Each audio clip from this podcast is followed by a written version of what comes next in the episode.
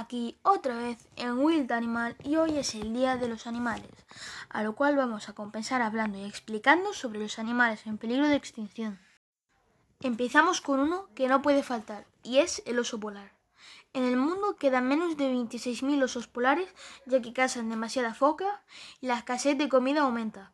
Además de eso, porque el cambio climático les obliga a los osos a recorrer mayores distancias y les resulta más dificultad al atrapar a sus presas.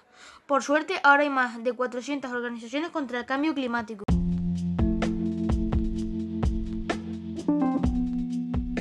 El segundo y último animal es el oso panda y las principales causas del peligro para este tipo de oso son la dificultad para reproducirse y por la destrucción de su hábitat natural, alterar miles de hectáreas de los bosques de bambú. Debido a eso, solo hay 1864 pandas en el mundo.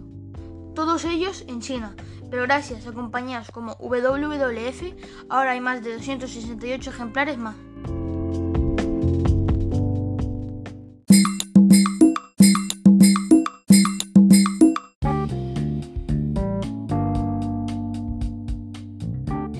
Gente, espero que lo hayan disfrutado y que más compañías ayuden a esta causa.